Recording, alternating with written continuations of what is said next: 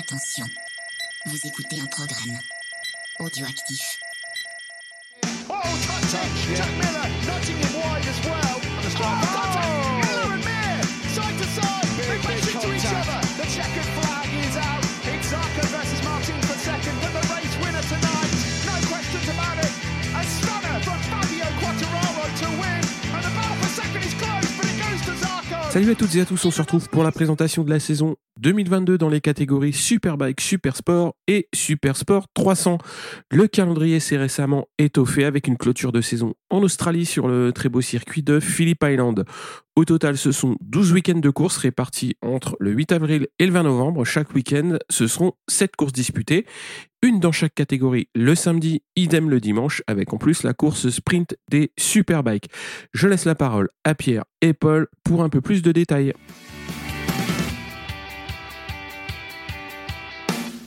Superbike et euh, toutes les catégories euh, donc qui, qui en sont dérivées.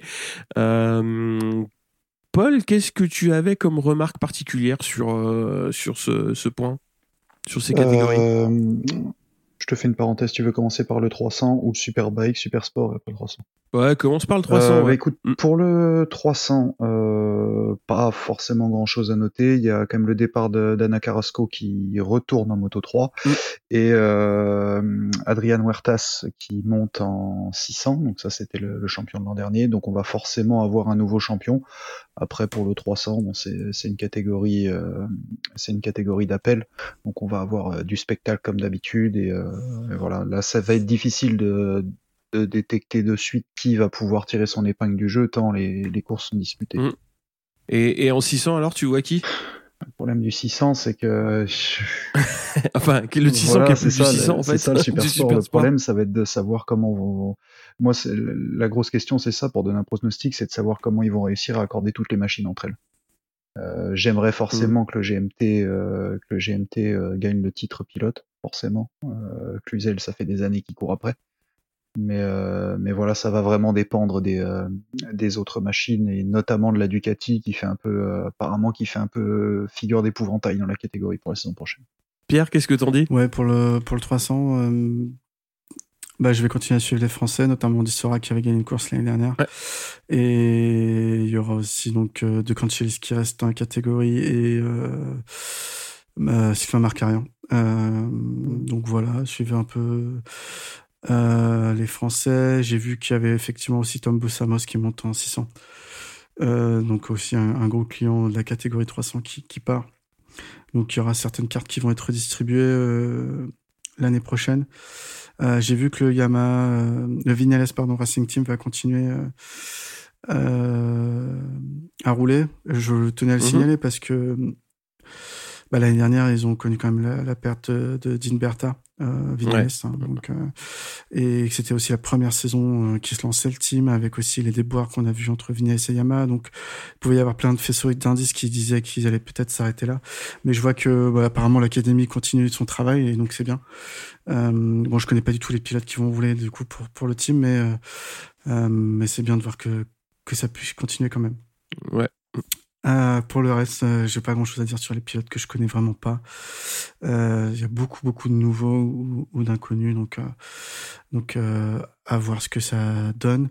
Ils ont aussi réduit la voilure, ils sont à 30 pilotes engagés. On, dit, on râlait beaucoup ces dernières années avec les différentes tentatives de de faire euh, deux groupes euh, et puis après de mixer en fonction les les 15 premiers du groupe A, les 15 premiers du groupe B font une course. Enfin bon, bref, c'est un bordel pas possible. Là, 30 pilotes, c'est déjà mieux. Euh, Ouais, c'est plus raisonnable, je trouve. de toute façon, c'est les nouvelles réglementations euh, Dorna hein, liées euh, Ouais. au décès. Euh, pour le 600, bah, on va souhaiter bonne chance au GMT. qui verront aligner donc un pilote d'expérience et, et un pilote en devenir, mais qui avait marqué quand même euh, les esprits par des, des bonnes performances, même s'il n'avait pas pu finir les courses, il me semble. Concernant les, les cylindrés, je vais me répéter. hein. Euh, pour moi, de toute façon, Mhm. on ne pouvait pas rester en l'état. Euh, encore une fois, euh, la, la 600, la R6, qui est quand même la, la moto phare de la catégorie jusque-là, euh, n'est plus vendue au catalogue Yamaha, à part en version piste. Euh, donc euh, voilà. il me semble que la, la CBR 600 Honda n'est plus, n'est peut-être plus commercialisée non plus ou n'est plus du tout évoluée depuis 5 ou 6 ans. Euh, c'est pas compétitif. Ouais, c'est ça. Kawasaki, euh, il reste un peu sur le créneau. Et après, euh, c'est tout ce qui roulait, quoi. La... Hum, qui avait arrêté. Euh, il y avait MV Agusta avec la. Mais c'était un 3 cylindres, 675. Et puis, et puis c'est tout, quoi. Donc c'était une catégorie qui ne reflétait plus la production actuelle en termes de vente de motos de série. Et donc, euh, pour un championnat de moto de série, ce n'était pas euh, adapté. Après, que ça continue à s'appeler le World Super Sport 600 n'a plus de sens. Il faudrait renommer la catégorie, mmh. ça je suis d'accord. Euh, après, voilà, c'est sûr que là, entre les architectures bicylindres, euh, non, il y en a pas, des trois, si, il y a des gros bicylindres, des trois cylindres euh, assez gros et des petits quatre cylindres. Euh, ça va être euh, ça va être bizarre parce qu'MV Agusta du coup eux ils ont ils ont laissé tomber la 675, ils prennent la 750 en trois cylindres. Euh, Ducati débarque avec son son V2 presque 1000 cm3 et euh, on a aussi la Suzuki GSX-R 750 qui est homologuée qui n'a pas de team cette année, mais qui est homologué. Hein, si jamais demain un team euh, veut débarquer avec cette moto, c'est possible. Et du coup, la Kawasaki 600 et, euh, et la Yamaha R6. Euh, D'ailleurs, Kawasaki, il faudra voir s'ils introduisent pas le, le 636 qu'ils ont aussi en moto de série. Euh, ouais, faut voir. Ouais. Et puis, euh, et puis voilà, donc euh, à voir ce que ça donne. En tout cas, les Ducati, ils ont un beau line-up. Euh, je trouve, ils ont quand même vu les gars qui viennent du Moto 2. On sait que les pilotes Moto 2 sont relativement rapides quand ils débarquent dans cette catégorie. Il y a Oli Bellis qui est là quand même, euh, bon, de par le nom, hein, bien sûr, mm-hmm. euh, mais qui avait montré des choses intéressantes a priori en championnat australien, même s'il s'est pris une, une, belle gamelle hein, aux essais. La catégorie va être très très disputée à part ça entre bah, Cluzel, Agarther, euh, j'en, j'en oublie sans doute. Euh, ouais, c'est une catégorie qui est très resserrée. Ouais, hein. ouais, ouais, Et puis, euh, hâte de, que ça commence, hâte de voir euh, ce que ça donne en piste. Et je, j'ai confiance en la Dorna, vu qu'ils ont fait un super bike. J'ai vraiment confiance pour qu'ils trouvent des réglages suffisants pour équilibrer le plateau. Là-dessus, j'ai mmh. pas de doute. Même si, effectivement, je comprends que les équipes euh, comme le GMT soient inquiètes avec la nouvelle réglementation. Mm. Ce qui est légitime ouais. aussi. Ouais, moi, juste la petite remarque, effectivement, le, le championnat du monde s'appelle World Super Sport maintenant. Il n'y a plus de, de dénomination euh, de cylindrée. Et euh, je vais relayer donc les, les remarques de Stéphane qui, euh, qui lui parlait carrément de championnat faussé, donc pour la cohabitation entre les 600, 800, voire presque 1000. Moi, j'ai du mal à qualifier ça de faussé, mais euh, comme tu dis, euh, va falloir vraiment s'atteler très vite euh, à, niveler le, plateau parce que j'ai l'impression effectivement que ça va être euh, très très disparate. Donc il va falloir vite, ouais, vite, vite s'atteler à, ça. Je pense que ça va être le gros défi pour pour la Dorna pour faire en sorte d'introduire que cette introduction de nouvelles cylindrées prenne et, et soit euh, génératrice de, de ouais de, de, compétitivité quoi. Mmh. parce que on, comme tu dis c'était une coupe R6 euh, avec quelques quelques quelques coups d'éclat d'autres euh, de temps en temps. Donc là ça va amener un petit peu de sang neuf et il va falloir que ce soit que ce soit vite vite propre lui, il s'étonnait plus sur le choix euh, de Verdoya par rapport à Debise. Euh, il, trouve Verdoya peut-être un petit peu, en retrait en termes de perfo par rapport à Debise, qui a, vraiment pas eu de chance l'année dernière. Et euh, Stéphane pensait qu'il était un petit peu meilleur sur le papier. Ma foi, on verra. Moi, je suis content que Verdoya ait quand même sa chance parce que c'est un, pilote que je trouve attachant, qui qui, qui se bat, quand on l'a croisé euh, à de rares moments, euh, c'était euh, c'était quelqu'un qui était qui était très très impliqué, je trouve. Donc donc voilà, faut faut voir après la, la, politique du GMT, elle a toujours été donc de de, de, de, promouvoir euh, à la fois des pilotes expérimentés et des jeunes pilotes. Avec Perolari, ça a duré, euh, ça a duré le temps que ça a duré, mais Perolari a eu une belle carte à jouer. Maintenant, c'est Verdoya qui l'a, donc euh, à lui de, à lui de la, de la saisir quoi. Moi, je le vois comme ça. Oui, oui, je pense que tu as raison. Je pense que Davies n'a pas mérité aussi le guidon. Après, faut pas oublier que le GMT fait un gros travail pour, pour l'éclosion des jeunes en, mondial. Mm. Je pense qu'ils sont aussi parti là-dessus. Euh, Verdoya, il, est jeune, je, je crois qu'il a moins de 20 ans encore. Euh, de il, a la trentaine. Euh, bon, bah c'est comme ça. De toute façon, il fallait faire un choix. Euh, bon. Et j'ai aussi une dernière remarque que j'ai oublié de citer. On parle beaucoup des cylindres en termes de puissance euh, et d'accélération, mais il faut pas oublier que c'était un problème qu'il y avait déjà par rapport au MV Agusta qu'il y a mhm. beaucoup de motos, les nouvelles motos, je pense notamment bah, au, au Triumph, au MV Agusta et au Ducati qui sont équipés par défaut euh, de freins Brembo notamment, mm-hmm. alors que les motos 600 pas forcément, c'est du Nissin euh, tout simple et que la réglementation aujourd'hui interdit euh, de toucher au freinage d'origine de la moto. Donc ça va engendrer aussi un décalage en termes de performance sur ces aspects-là. Mm-hmm. c'est pas pour dénigrer les freinages de série hein, qui sont de toute façon très bonne qualité, on n'est plus dans les années 60. Euh, mais oui, quand tu es équipé en Brembo d'origine, oui, ça mord plus fort euh, euh, par défaut. quoi. Donc donc faut faire attention à ça. pour les fourches d'origine, je sais pas si ça s'ils ont le droit de changer, donc je vais pas m'avancer là-dessus.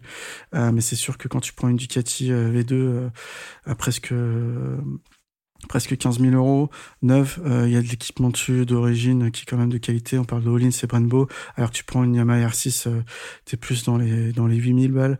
Euh, T'as pas tout à fait les mêmes les mêmes finitions derrière quoi. Donc mmh. donc ça joue aussi pas qu'en termes de moteur. Voilà. Ouais. Ouais, c'est global. Mmh. Hein. Le, le, le, package il est assez global. Euh, et aussi, petite précision, donc Andy Verdoya, effectivement, il a moins de 20 ans. Il aura 20 euh, ans le 30 octobre 2022. Donc, euh, au cours de cette saison. donc, c'est jeune, hein Oui. C'est jeune et c'est une belle, une belle chance. donc c'est ça, on verra, on verra assez vite ce que, ce que ça va donner. On va passer au Superbike, donc les 1000. Qu'est-ce que tu en penses, euh, Paul ah, Sur le Superbike, on, a, on va voir beaucoup de choses cette saison. Euh, entre le retour de Bautista chez Ducati, euh, Honda qui a changé son line-up avec euh, les deux genoux, Vieré et Lequena, qui arrivent un du Moto 2, l'autre du Moto GP. bon, Lequena, il est déjà blessé dès les premiers essais, ça s'annonce fort.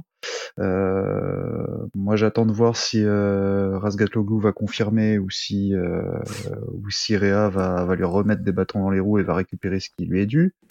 Euh, BMW qui a fait un, gros coup quand même pour moi je trouve en récupérant euh, Reading. Euh, Baz aussi qui revient dans le championnat. Voilà, ça commence à faire faire beaucoup de monde.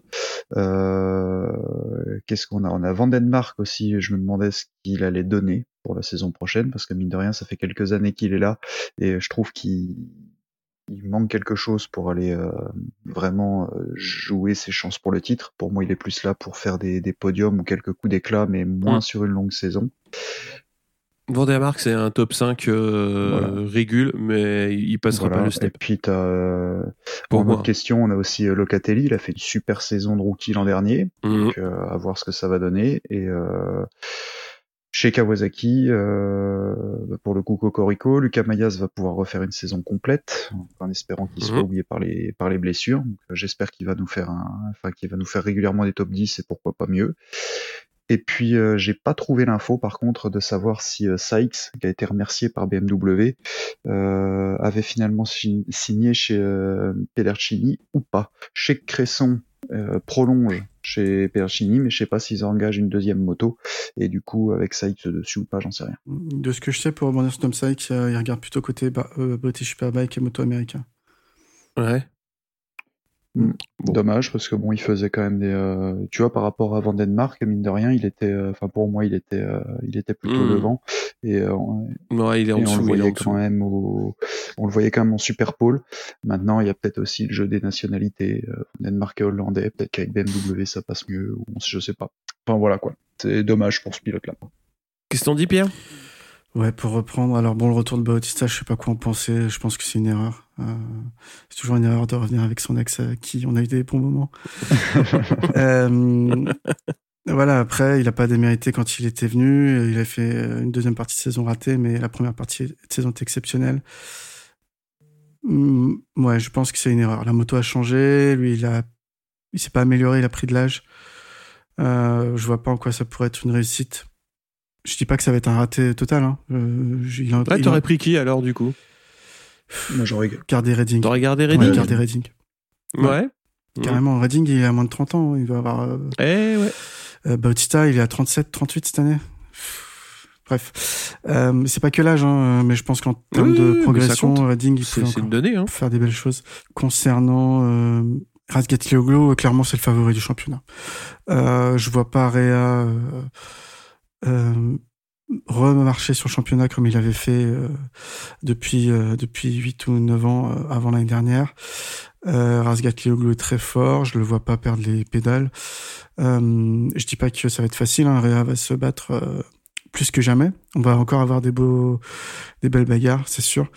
Mais je le vois plus dominer le championnat et, je pense que Razgatlioglu a une bonne chance de, de faire le doublé avant d'éventuellement de partir en MotoGP. C'est le seul de la catégorie que je vois aujourd'hui euh, qui peut intéresser des teams MotoGP. C'est Razgatlioglu. Euh, Redding chez BMW, c'est une erreur. Je comprends pas le choix euh, de pilote. Euh, pour BMW, c'est une Mm. aubaine, bien sûr. Euh, mais la moto, elle est pas bonne. Euh, tout le monde est passé dessus ces dernières années. Il y avait Sykes, il y avait euh, Laverty, il y avait... euh, Il y a eu Baz avant, euh, il y a eu... Euh, là, Van Baz, der il est en Mark. top une, hein. Mm. Euh, ça marche pas. Je sais pas pourquoi Redding va s'enterrer euh, là-dessus. Baz y revient, mais c'est parce que c'était la seule porte ouverte. C'est une bonne question. Voilà. Euh, Van der Mark, j'y crois plus. Et la meilleure machine qu'il a jamais eue, c'était chez Yamaha. Mm. Euh, après, j'espère me tromper. Peut-être que BMW. En fait, pour moi, c'est plus la moto qui est un cran en dessous des autres, pas forcément le talent pur de ses pilotes. Euh, mais je vois pas. Tu vois, c'est pas champion du monde avec euh, avec une Ducati ou avec une Yamaha. Je vois pas comment avec une BMW. Je pense à Redding ou Van der Mark, ça peut marcher. Pour, pour BM, alors pour continuer sur BM, le vrai révélateur, ça va être intéressant, ça va être effectivement Baz. Mm. Parce que euh, Baz, euh, il a quand même fait euh, quasiment toute la saison dernière euh, au- en Moto America. Et quand il revient en fin de saison faire quelques courses en Superbike sur une Ducati, on voit tout de suite qu'il est très performant, qu'il est, il fait de très bons résultats et, voilà quoi. Enfin, il, a une bonne moto et il est devant. Et donc il a intrinsèquement il n'a pas perdu de sa vitesse. Donc si il, enfin moi de mon point de vue, il va toucher une, une BM. On va voir euh, ce que ça va donner et ça va être à mon avis le vrai révélateur de la moto. Parce que Vandermark, il a eu des bonnes opportunités, il n'a pas su les saisir. Donc pour moi, c'est un pilote euh, qui sera, euh, qui arrivera jamais à passer un step supplémentaire. Mais ça reste un très bon pilote de, de, de la catégorie. Tu vois, typiquement comme un Aslam. Aslam, euh, c'est un, ça a été euh, un bon pilote dans la catégorie euh, il y a 5-6 ans, Ouais. euh, comme un Mélandry par Ouais. exemple. C'est des pilotes qui étaient, qui étaient compétitifs et rapides, mais qui n'étaient pas en passe d'aller vraiment embêter Réa sur, sur une saison. Mais ils sont pas pour autant mauvais. C'est typiquement c'est ce qu'a réussi à faire Bautista euh, sur euh, sur une demi-saison. C'est vraiment euh, un autre un autre statut quoi. Moi je le vois comme ça.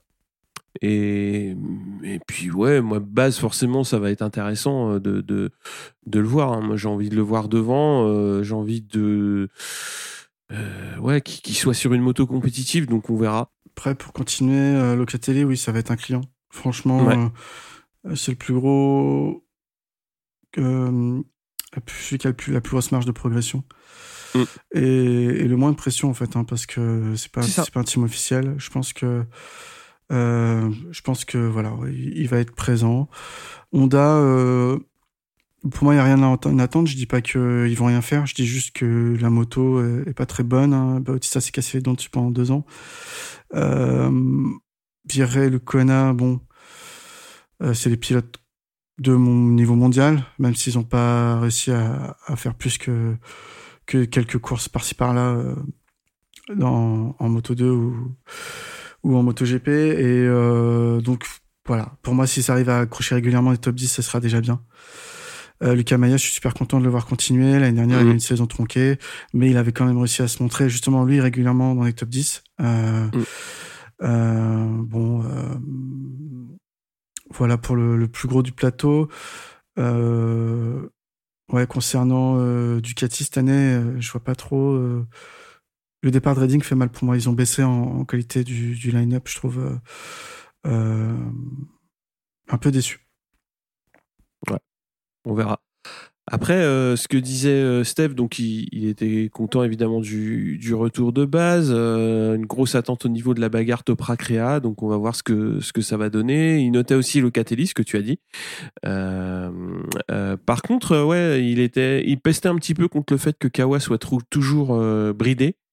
alors je sais pas trop comment est-ce que la Dorna gère ça. Je sais pas. Ouais, c'est par rapport aux résultats en course aussi. Ouais. Euh, et, et, en vitesse pure. Euh, c'est vrai que Kawasaki a sorti une nouvelle moto l'année dernière, donc euh, rapidement ils ont reçu des brides pour pas que pour pas pour que ça fasse niveau égal avec la concurrence. Mm -hmm. mais comme Réa a surperformé également, je vois pas pourquoi ils supprimeraient ces brides quoi. Ouais. C'est ça le truc. Est-ce que tu veux réagir sur ce qu'on a dit? Non, rien de plus. Rien de plus à souligner juste la note que j'avais aussi, c'est que pour moi Ducati, ils ont, euh, je comprends pas leur euh, leur logique d'équipe en fait. Euh, là, euh, Rinaldi, Bautista, pour moi, c'est c'est c'est pas une équipe pour jouer devant que je je comprends pas. Mais bon, après Rinaldi a pas fait une super saison l'an dernier, donc peut-être que là cette année il va il va être au niveau où on l'attend. On verra. Voilà, vous avez les grandes lignes de cette nouvelle saison qui démarre donc le 8 avril à Aragon. Vous retrouverez les résultats et faits marquants de ces courses dans les épisodes de Sekiropole, bien sûr. N'hésitez pas à mettre des commentaires dans vos applis de podcast et à venir nous retrouver sur Discord. Salut à toutes et à tous.